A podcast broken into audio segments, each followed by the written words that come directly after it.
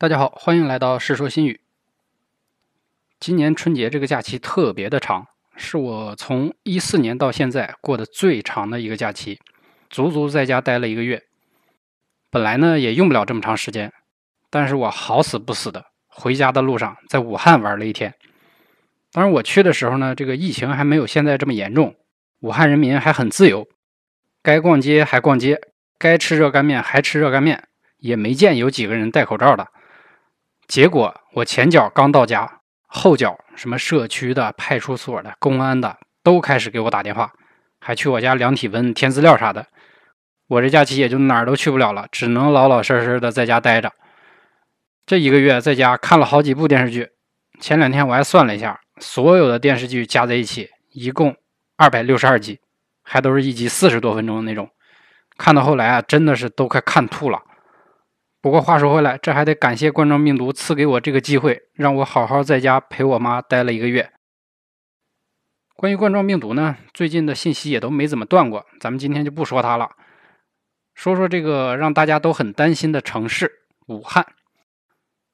前面说了啊，我是回家的时候顺路去了一趟武汉，吃了武汉的热干面、三鲜豆皮、鸭脖什么的。我这个人呢，对吃的东西实在是没啥爱好。没有啥特别喜欢吃的东西，所以呢也没觉得这些东西有多好吃。当时在武汉溜达了一圈，一共去了几个地方。第一个就是号称是天下江山第一楼的黄鹤楼。说实话啊，去过之后还是挺失望的，和我当年去杭州那个雷峰塔是一个感觉，就是买了假货的感觉。为啥这么说呢？我给你们念叨念叨就知道了。黄鹤楼呢，最早是在三国时期修建的。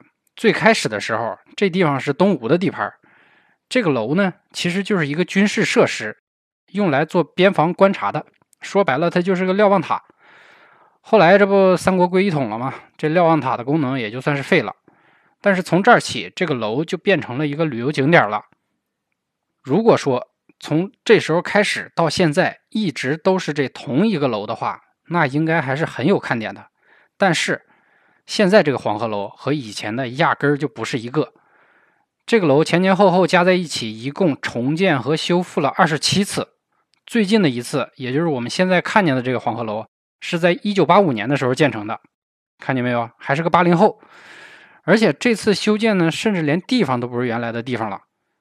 最最让我感觉出戏的，和雷峰塔一样，它还有电梯。这还真是像古诗里边说的了，是吧？故人西辞黄鹤楼，电梯上下不用愁了。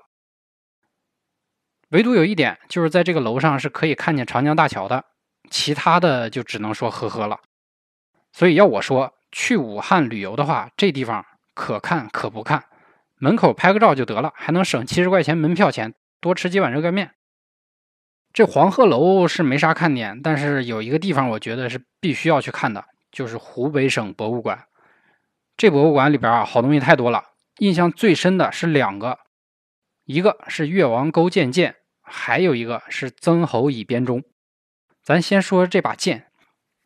据说啊，这个越王勾践剑有时候会被拿走出去展览。我一个曾经在武汉的同学说，他去了好几次都没看见。我去这次啊，有幸还真看见真品了。作为一把两千多年前的青铜剑，这把剑在灯光下边一照，剑刃还闪着光。身上那个花纹啊，也看得很清楚。我第一眼看见这把剑的时候，就感觉胳膊上的汗毛都竖起来了。我去那天呢，博物馆人不多，当时我围着这把剑啊转了好几圈，真是越看越喜欢。当然，这个还不是我最喜欢的，最喜欢的那就得说是曾侯乙编钟了。